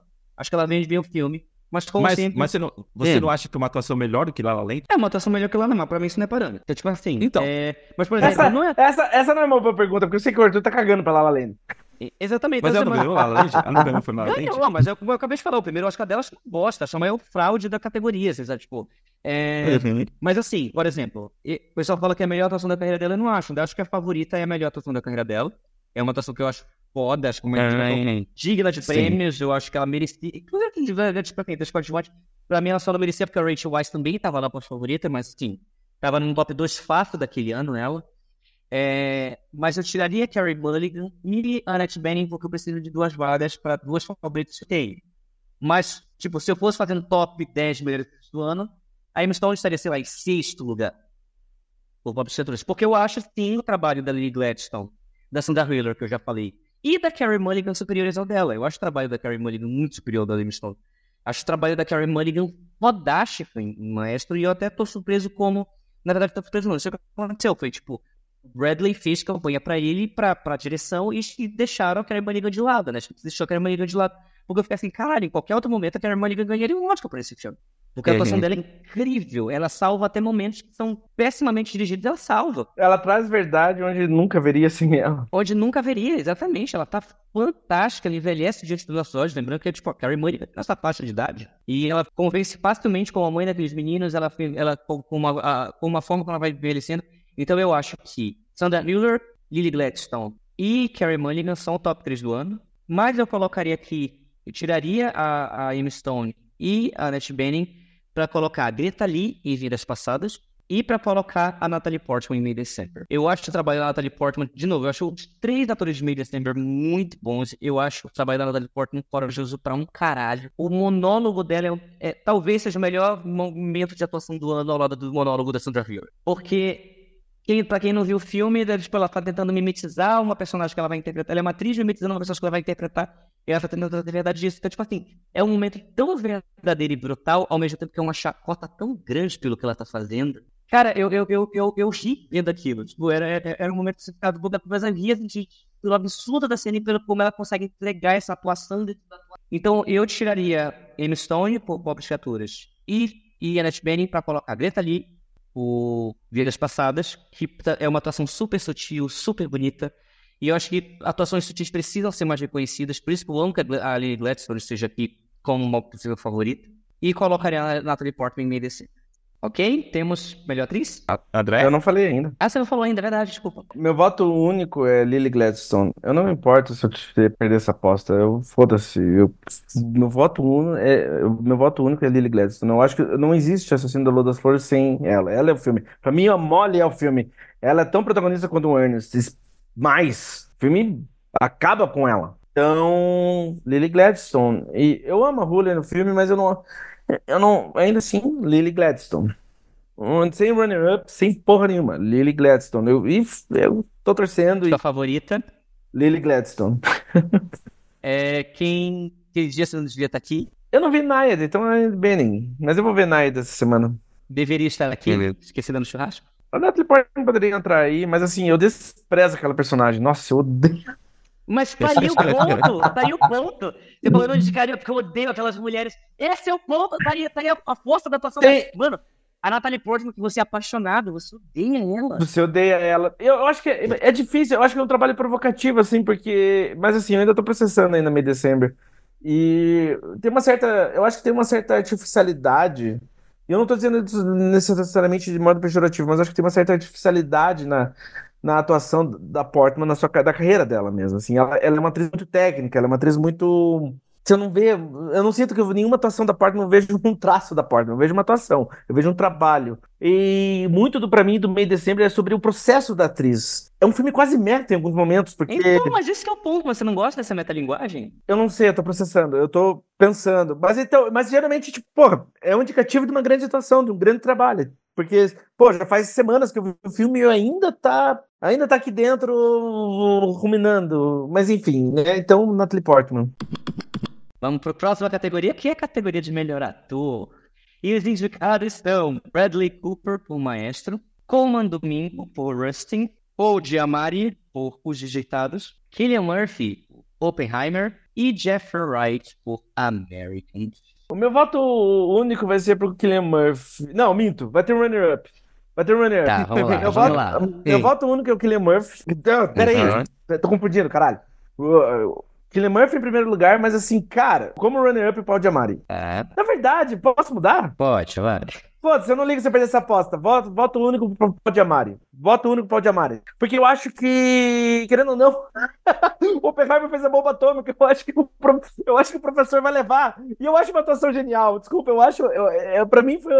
Eu, é, pô, o Paul Giamatti é um dos grandes. É um, é um, talvez o melhor papel que ele já teve na carreira, se não for, mas tá lá no top 3. E ele tá incrível no filme, ele tá incrível. Você vê, o Adi falou isso sobre o De Niro, pode ver o outro mestre em, em ação, assim, com um parceiro perfeito. Então, assim, é um projeto perfeito, pro ator perfeito, no, no, no auge da forma. Então, foda-se, Paul Giamatti. Eu não acho que vão dar o Oscar pro cara que fez a bomba atômica, tô brincando. Não sei, vamos ver. Eu vou na contramão, eu vou botar Pera o aí, Cillian Murphy. pera aí. Você quer que eu faça o, o, o resto do, do Kenny queridinho Ah, sim, mais? desculpa, é verdade. Você tem seu favorito? O favorito é o Paul Giamatti, que não devia estar aí. Eu acho que o Bradley Cooper, pelo maestro, por mais que eu acho que aquele momento, o auge dos. Eu não odeio a atuação dele, eu acho que ele tá foda no filme, tem grandes momentos. Mas foda-se, maestro, então não. É, quem deveria estar aqui? DiCaprio, DiCaprio, DiCaprio, DiCaprio. O DiCaprio tá fantástico e é.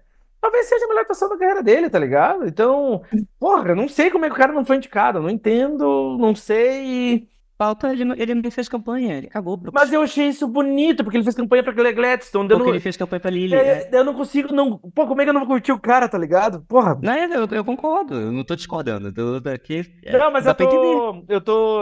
Eu tô só falando com veemência, assim, porque eu fiquei tipo, porra, sei Uhum. lá, sei lá. Minha aposta única é o Cillian Murphy. Eu acho que o Cillian Murphy vai ganhar o Oscar.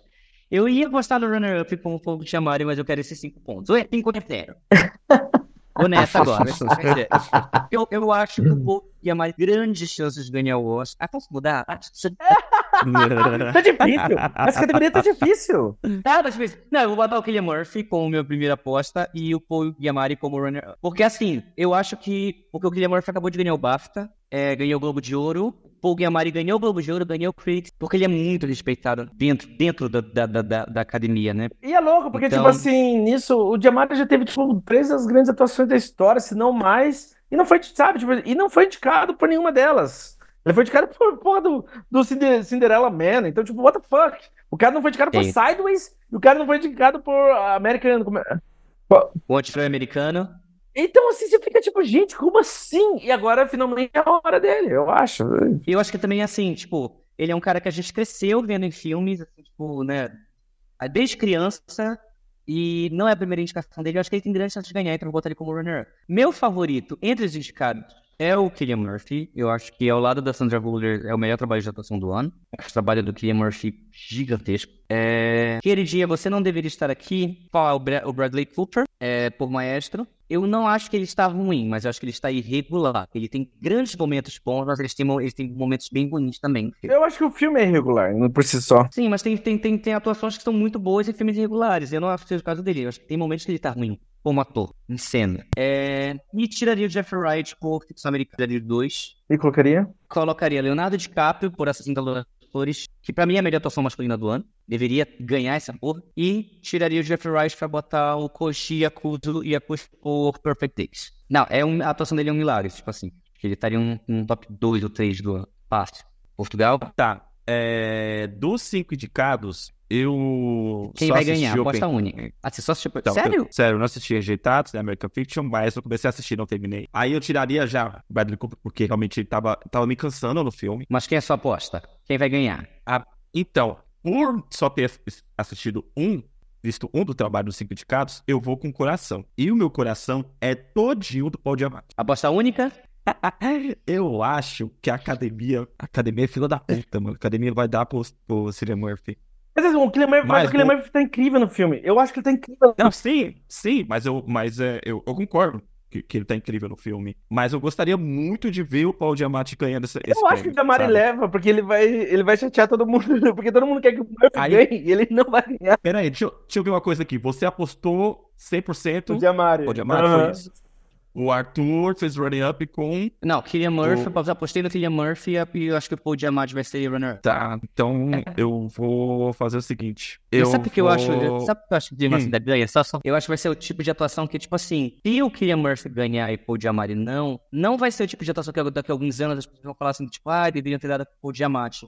Se o Paul Diamante ganhar agora e o Killian Murphy não, vai ter esse tipo de comentário daqui a alguns anos. Cara, eu concordo. Caralho, devia ter dado pro Killian Murphy. Tá, tipo... Mas o Oscar é muito disso, não é? É. Mas é louco, né? Porque querendo ou não, tipo assim, eu não vou mudar minha escolha nem nada, mas. Não, sim, sim, sim. Mas, tipo assim, Oppenheimer é o filme do ano. Então é quase impossível o Murphy não levar. É, eu Sim. acho que justamente, além da atuação E dele, ele tá carrega tá o filme, ele carrega o filme. Ele carrega o filme e o filme acaba sendo tão. É, é por isso que eu acho que a academia vai dar pra ele. Vai ser Killian Murphy. E eu vou fazer o seguinte: eu que, ó, eu, o meu coração seria o Paul Diamante, mas eu vou na razão. Você, eu acho você quer ganhar a aposta, seu cuzão? Você quer ganhar a aposta? Quero ganhar a aposta. Não, você é fora? eu vou colocar. Acho que o coração Sim, não, eu quero ganhar a aposta e eu vou todinho no, no, no Murphy. É. Pra ganhar a aposta. Aposta única? É, cachorro. Aposta única. Cachorro. Vamos lá. Pera, você não tinha falado pro Jamali? É, ele mudou? Ele quer ganhar? Quer ganhar? Mudou também? Tá. É, então, é. é William Murphy. Eu, eu... Aposta meu, é, meu, meu favorito seria o Paul Diamante. E, cara, de carro, com certeza, de carro tinha que estar tá aí. Meu, de carro tinha que estar tá aí. Simples assim. Por mim, tirei, por mim, tirei qualquer um dos cinco. De carro tinha que estar tá aí. Então, vamos Simplesmente lá. Isso. É... Se ele tivesse, ele ganharia. Você já assistiu Rusting? Não, não assisti Rusting ainda. Ah, o Coleman tá tão maravilhoso. O Coleman tá tão maravilhoso. O filme é mediano, mas o Coleman tá tão incrível. Mas ele sempre tá incrível, então, né, eu nem pestanejei. É, é, sim. Sim.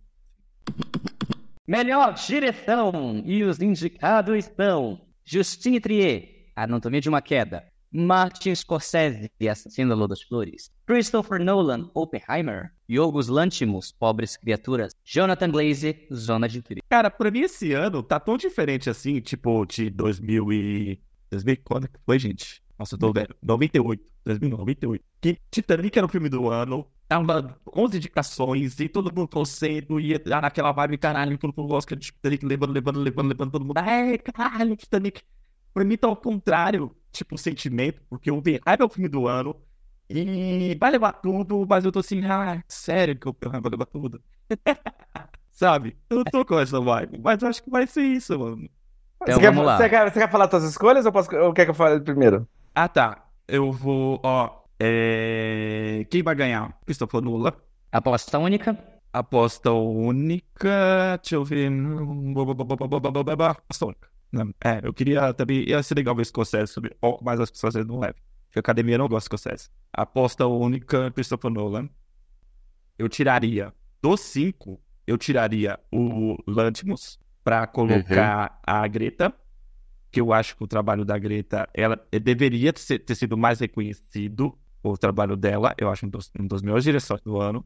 Então, eu tiraria o Lantimos, colocaria a Greta, e o meu favorito o Scorsese. Dos cinco, o meu favorito, o trabalho de direção do, do, do, ano foi o Scorsese. Minha aposta única é o Nolan. O meu favorito uhum. é Scorsese. Oscar, pra mim, o Scorsese deveria levar esse Oscar. A não deveria estar aí, eu acho que eu tiraria o, o ou a, o Justine ou o Yorgos, e eu colocaria ou a Greta ou o Vin Wenders. Vin Wenders. Você tiraria a única mulher da, da, da, da lista. Não, mas eu colocaria a Greta. Outra.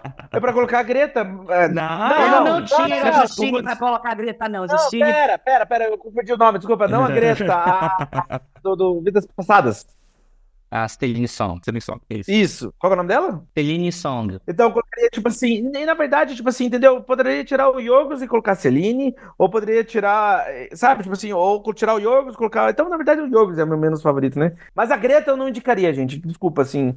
Não, eu colocaria a Justine ou a Celine antes da Greta. Sorry. Então vamos lá. É... Minha aposta única. Quem vai ganhar? Nolan, Oppenheimer, aposta única. Meu favorito é uma disputa aqui entre Martin Scorsese e Jonathan Glazer.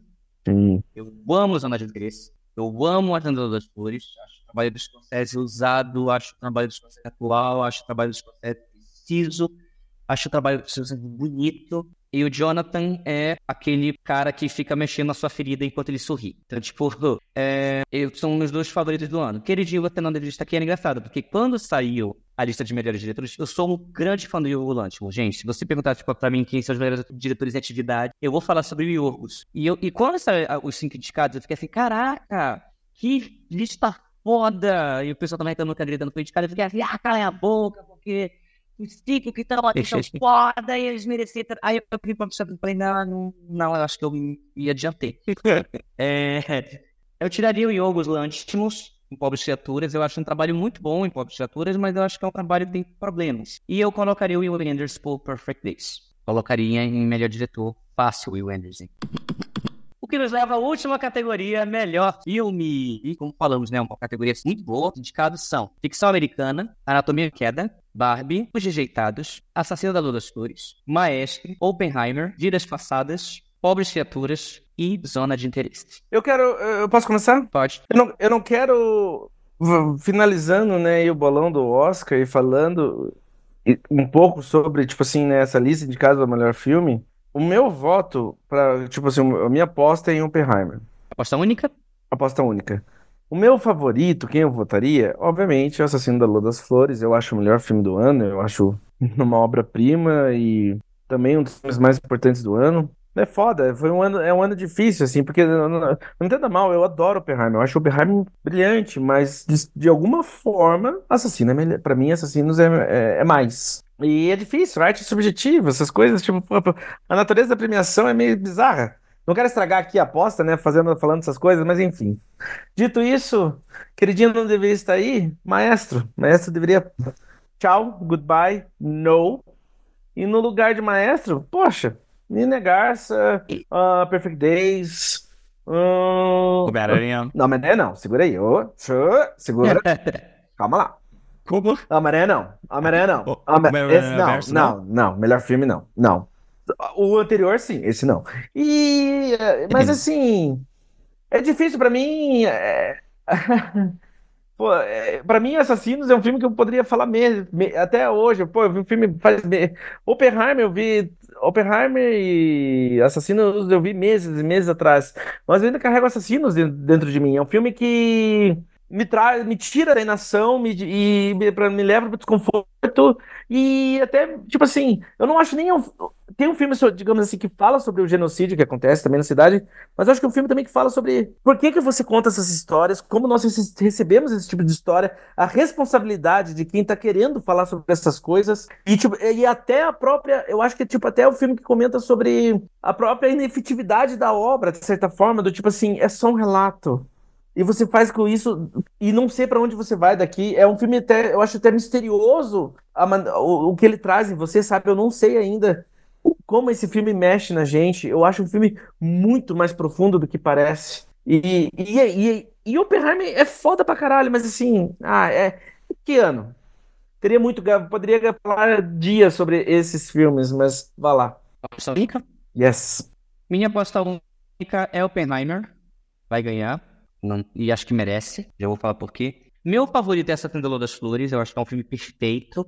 Eu até comentei com o André, eu falei assim, daqui a alguns anos acho que o pessoal vai estar tá comentando que é top 3 de Scorsese. Você fala que um filme é top 3 de Scorsese é muito. Olha a carreira desse cara, então assim, é... acho essa Tendalô das Flores o melhor filme do ano. É o filme mais perfeito, é o filme mais relevante, é o filme mais bem produzido, bem dirigido, bem atuado. Acho perfeito, acho perfeito, bem escrito, acho, eu acho assim, da, da, da das Flores perfeito. E eu gosto como as viradas dele são interessantes. Tipo, tem uma hora que ele acelera, tem uma hora que ele fica mais lento para você entender melhor a psique de um personagem. Aí do nada ele vira um filme de investigação, depois ele vira um filme de. de, de é, é, eu gosto de todas essas viradas, eu gosto como é um filme muito ousado. Né? Fico feliz que o Scorsese, bem do jeito que ele tá, ouse tanto na narrativa. Ele é provocativo. Na narrativa. Muito, muito. E o Scorsese, pra mim, é o melhor contador de histórias de todos os tempos. Queridinha, você não deveria estar aqui é Maestro e Ficção Americana. Como eu falei, para mim são dois Oscar Bates que não me agradam muito. Como eu falei, Maestro é Oscar Bates de ai, a biografia, de quando está que não conta nada, só é bonito fisicamente, não, não, não, não, ousa e não cutuca ninguém para agradar a academia. E American Fiction é esse filme independente disfuncional sobre minorias que vai fazer uma crítica, mas não vai se aprofundar porque quer agradar a da academia. Assim, não, não, não, gosto, não gosto muito dos dois filmes, mas é, tiraria os dois daqui, que são meus queridos daqui. Indicaria Perfect Days em melhor filme e indicaria o Mini Aliás em melhor filme também. Sabe uma coisa que eu sinto, assim, eu sinto que a maior desvantagem do Assassino da Lua das Flores é porque é um filme que incomoda. E Oppenheimer, eu não senti que e o Oppenheimer não necessariamente incomoda tanto.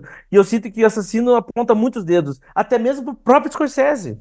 E público. Uh, pro público e pro próprio diretor. Então, assim, é, é muito forte. Mas, desculpa, vá, mas, assim, mas assim, uma, mais uma coisa que eu quero falar, assim, é...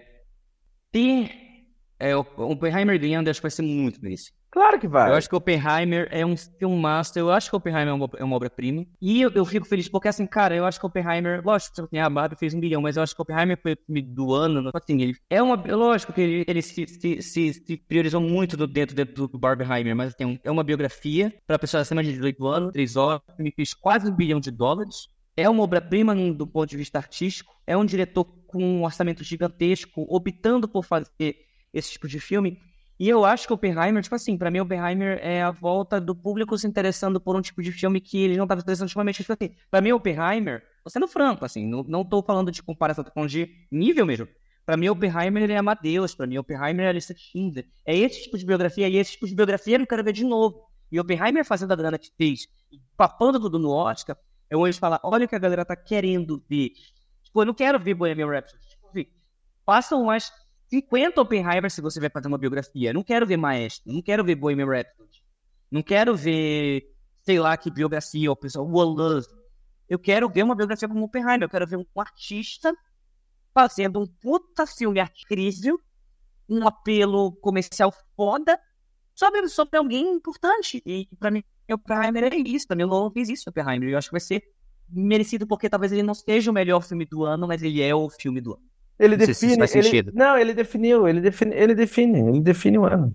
É, de certa forma, e, o Oppenheimer também quebrou a barreira, porque a gente estava vendo, tipo, esses tipos de filmes não estavam tendo uma bilheteria nem, nem necessariamente saudável. E também Assassino da Lua das Flores não, não foi uma grande bilheteria. Mas parece que o Oppenheimer quebrou a barreira do tipo assim, ah, não, não, existe um público para filmes sérios. E existe muito mais do que você imagina. E é uma coisa que ninguém esperava depois do advento horrendo da, da barragem infinita de filmes super-herói, de filme de boneco. Então, Sim. Daí, é, e essa narrativa é, é, porra, é muito legal, é muito bacana que isso aconteceu. Sim. Pô, bacana Sim, não, eu acho eu... até importante até que aconteceu.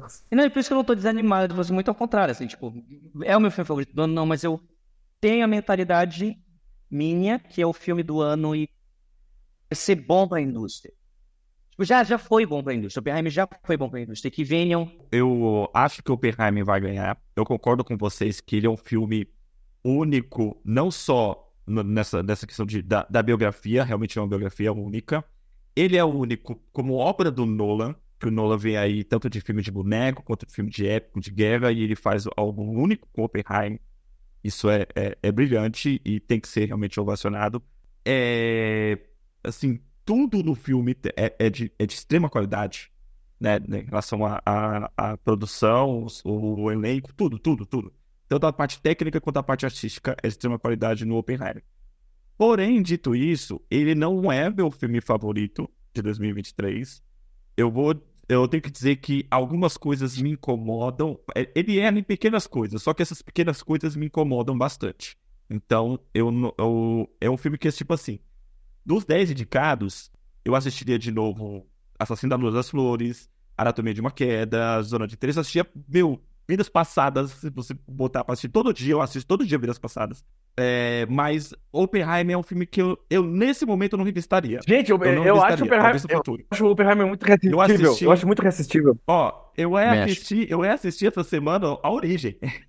Mas então, eu acho, eu, eu, assim, eu vou estragar as tuas apostas, porque eu quero, Calma, eu quero falar. Deixa do... eu concluir. Deixa ele falar, depois você fala. É, eu acho que o Oppenheimer vai ganhar. O Oppenheimer vai, vai ganhar por, porque realmente ele seria um filme muito único e muito necessário. É, mas eu, eu também tô com a Tut que o melhor filme do, do ano é Assassino da Lua das Flores. É, pra mim, é o melhor filme do Scorsese. É, de longe. É também um dos melhores. É, eu, eu não sei, mas eu também colocar, arriscaria ser o melhor filme do DiCaprio. Eu acho que ele tá esplêndido no filme. Melhor sabe? que a praia? melhor que Diário de Adolescente. Pô, esse filme é foda. Esse Diário de Adolescente é, é foda. É.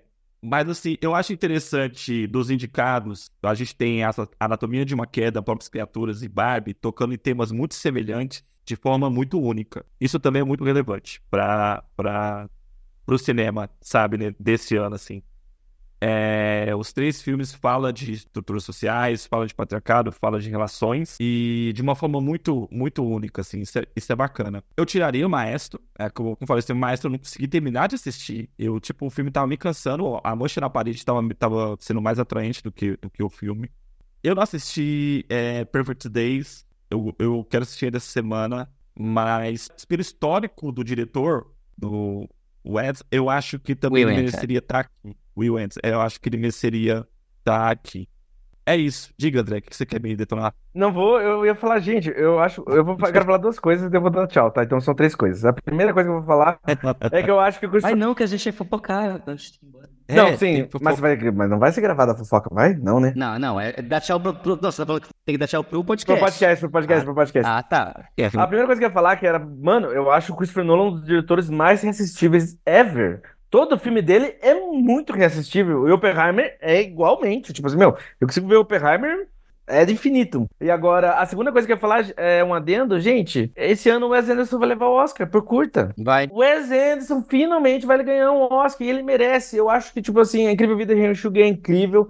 Eu acho o Asteroid City foda pra caralho, poderia, poderia estar em algumas categorias desse ano. Enfim, o Wes Anderson leva Oscar esse ano, eu acho isso muito massa. E é isso, eu espero que eu ganhe as apostas e tenha bolo. É isso. ok, então, mas é isso. Então, vamos nos despedir? Sim. Dá tchau, André. Esse foi meu tchau, eu quero bolo. eu espero que eu ganhe essas apostas. Eu quero ganhar, cada um empatado, né? Todo mundo acertou desde 2021. É, cada um ganhou um bolão, então a gente está empatado. Hum, verdade. É, eu quero que todo mundo está ouvindo. Fala aí pra gente quais são suas apostas, que filmes do Oscar você viu.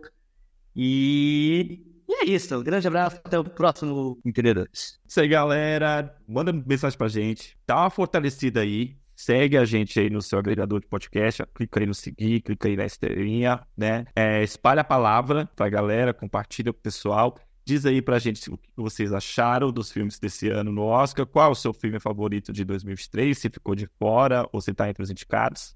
Fala com nós aqui e no Instagram, no entendedores.ltda. Um forte abraço a todos, fiquem na paz.